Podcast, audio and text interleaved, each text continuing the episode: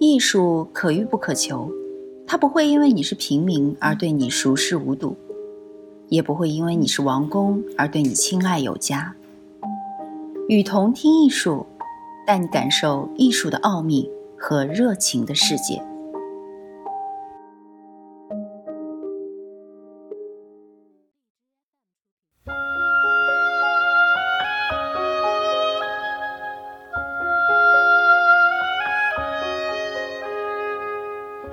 新媒体艺术的审美特征：人的实践不仅改造了自然，也不断改造自身。二十世纪后半叶以来的科技和大众传媒的发展，不仅拓展了我们的知识和信息，也重塑了我们的感官以及感受世界的方式。审美感受形式也随之改变。感性的发展催生了艺术的变化。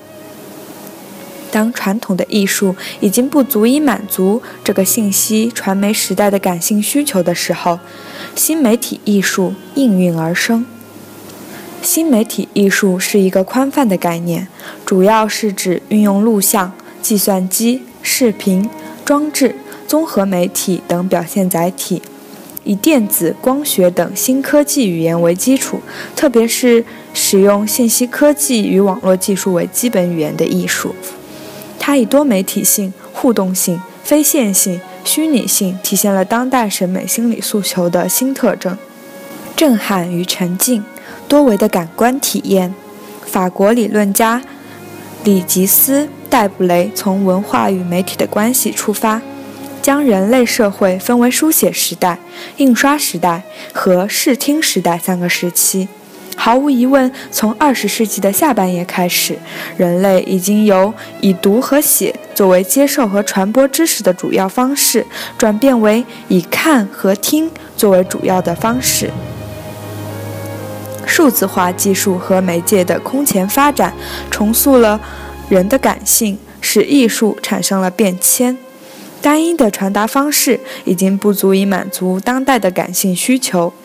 艺术感受的形式，即使不像本雅明所说的是触觉的，走向多维与综合，却是不争的事实。毫无疑问，我们的时代已经超越了视觉阶段，而日益成为多媒体和多种感官的时期。后现代的一个重要特征，便是大众文化和商业逻辑向文化产生领域的渗透。所以，后现代艺术已经没有现代艺术那样精英文化特征，而表现出对大众和日常生活的观。正如本雅明所说：“大众想要散心，艺术却要求专心。”大众与艺术的这一矛盾，在便利的机制复制的时代得到了解决。伴随着复制而来的灵光的消逝，艺术借助科技带来的震撼效果潜入大众。从而满足于散心的要求。新媒体艺术正是凭借现代化的媒体手段，突破了以往艺术的单一传达方式，从而营造出多重感官的情境和氛围，带来震惊效果，使观众沉浸其中。从二十世纪六十年代起，美籍韩裔艺术家白南准就开始探索多媒体的艺术形式。他使用电视、录像等当时最先进的媒介，创造出多维的审美感受。随着个人电脑的普及、互联网的兴起以及虚拟现代技术的开发，为艺术的进一步发展提供了更多的手段。Osmos 是戴维斯1995年设计的沉浸装置作品。这是一个带有三维计算机图形和立体音效的装置，它提供一个耐人寻味的时空背景，以及探索自我的主观经验。用户需要戴上头盔显示器和情感追踪背心，以便观察他们面临不同环境所产生的心情和情感的变化。通过使用头盔显示器，用户完全沉浸在一个三百六十度球形的私人空间里，并控制手摇杆在虚拟世界里航行。逼真的虚拟现实技术给观众带来身临其境的幻觉。音乐为提升观众的情感体验起到了重要作用。从而制造出强烈的临场感。Osmos 还包括大型立体视频和音频设备，以便实时传达用户经历的环境。虽然沉浸发生在私人的地方，屏幕上的视讯画面使其他观众见证每一个身临其境的旅程。在这里，艺术家凭借多媒体手段创造出沉浸效果，不是为了模拟现实，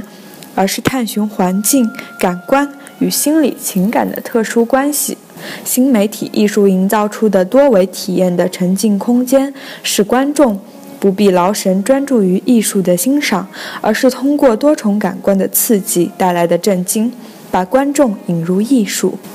交互艺术受众的参与。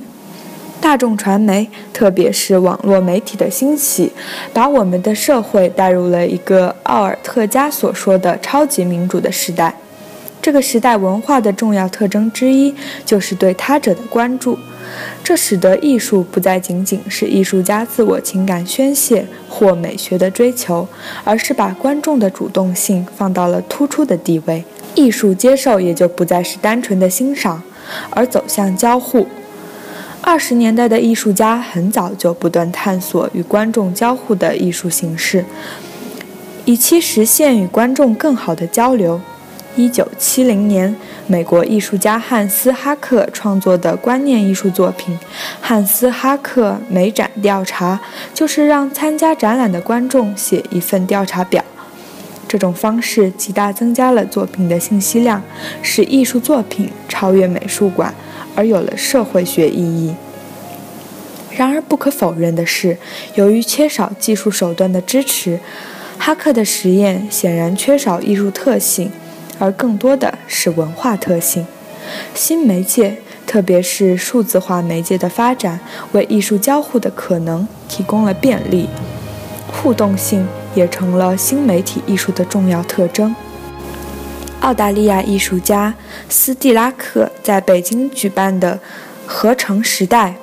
媒体中国2008新媒体艺术展上展出的作品“人造的头”，就是一个可与提问者进行交谈的互动装置。作者通过这一作品探索了人机交流的可能性。当有人经过他的投射范围时，传感系统就会进行提示。使人造的头做出相应的转动，睁开眼睛，并开始对话。在与观众的不断交流中，其基础数据不断增加，和对真实世界的反应的反馈信息不断积累。人造的头的表达，不再是艺术家的全权产物了。也就是说，通过交互，观众不仅是参与了艺术作品。也重塑了作品。艺术作品不再是一个封闭的系统，而是一个不断发展的开放体系。偶发、拼贴与碎片，非线性的审美体验。波德莱尔早在1863年就敏锐地发现，现代化工业社会的重要特征之一便是短暂、流变和偶然事件。偶发拼贴碎片构成了后现代艺术非线性的审美特征。非线性的叙述方式始于电影的蒙太奇技术。新小说派作家马尔科·萨波尔通过他的作品《一号》探索了文学的非线性的表达。此外，波普艺术用即时拼贴直接挪用。批量复制的创作手法，使得他们的作品突出了非线性的审美特征。当今，这种偶发性和间断性的叙述方式，成为新媒体艺术普遍使用的艺术语言，强化了非线性审美的心理体验。超媒体是一种包括文字、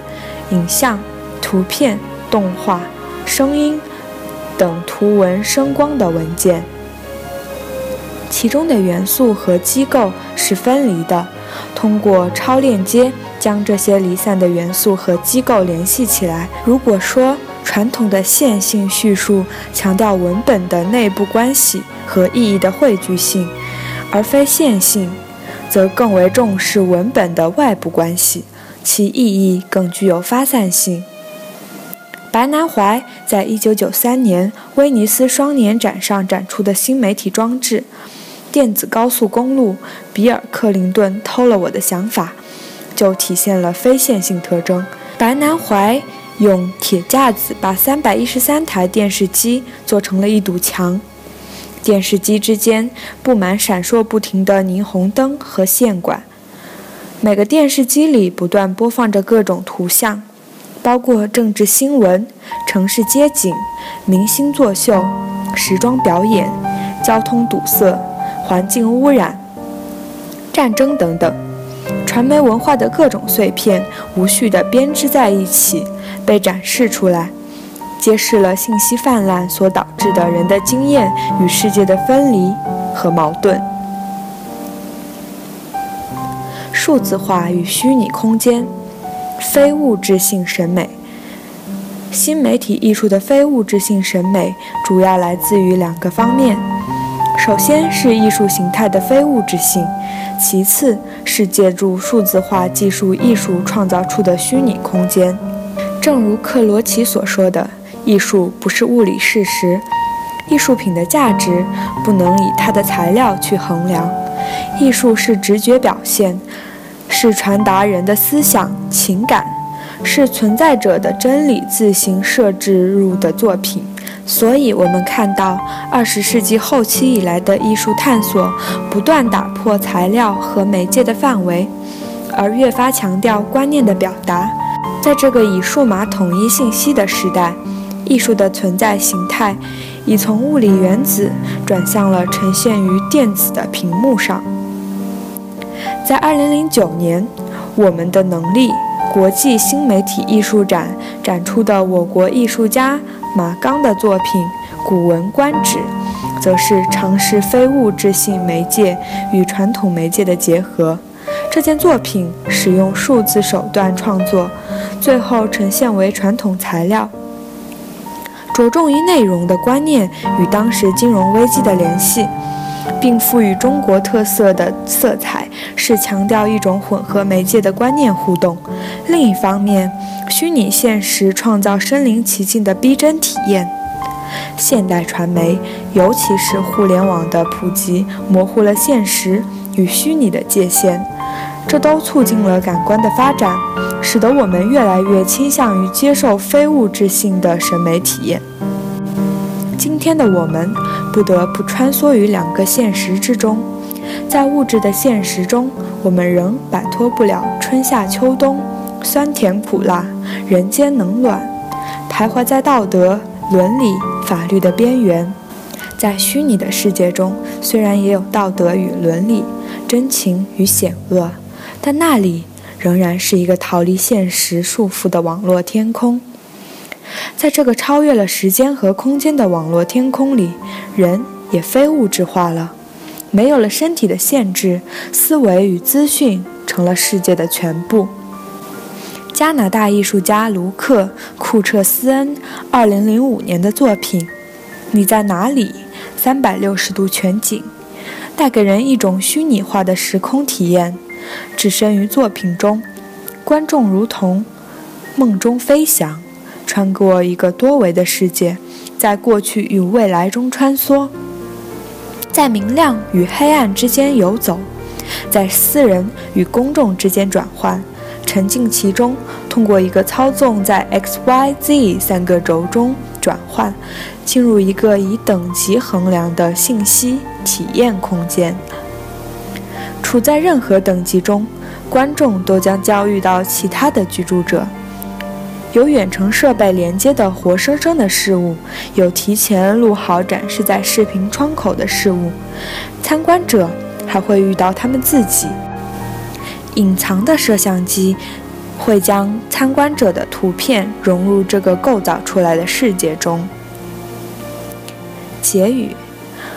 二十世纪以来，具有开拓精神的先锋艺术家们进行了各种勇敢的探索。科技的发展无疑给这种探索注入了一种强心剂。本雅明曾说过：“每一种形式的艺术在其发展史上都经历过关键时刻，而只有在新技术的改变之下，才能获得成效。”换言之，需借助崭新的形式的艺术来求突破。当今艺术的发展已经不再独立于技术的进步，科技为艺术家提供了新的手段和媒介，扩展了艺术的表现领域，实现了以往艺术难以实现的美学追求和审美体验。这种技术为艺术带来的突破，集中体现在新媒体艺术上，震撼与沉浸感，人与人与机器之间的交互，非线性。以及非物质性体验构成了新媒体艺术的审美心理特征，使之区别于以往艺术，满足了当代的审美诉求。我是与同听艺术的主播阿布斯。这世上没有那么多不言自明的事，多的是冷漠不言的人。谢谢您的收听。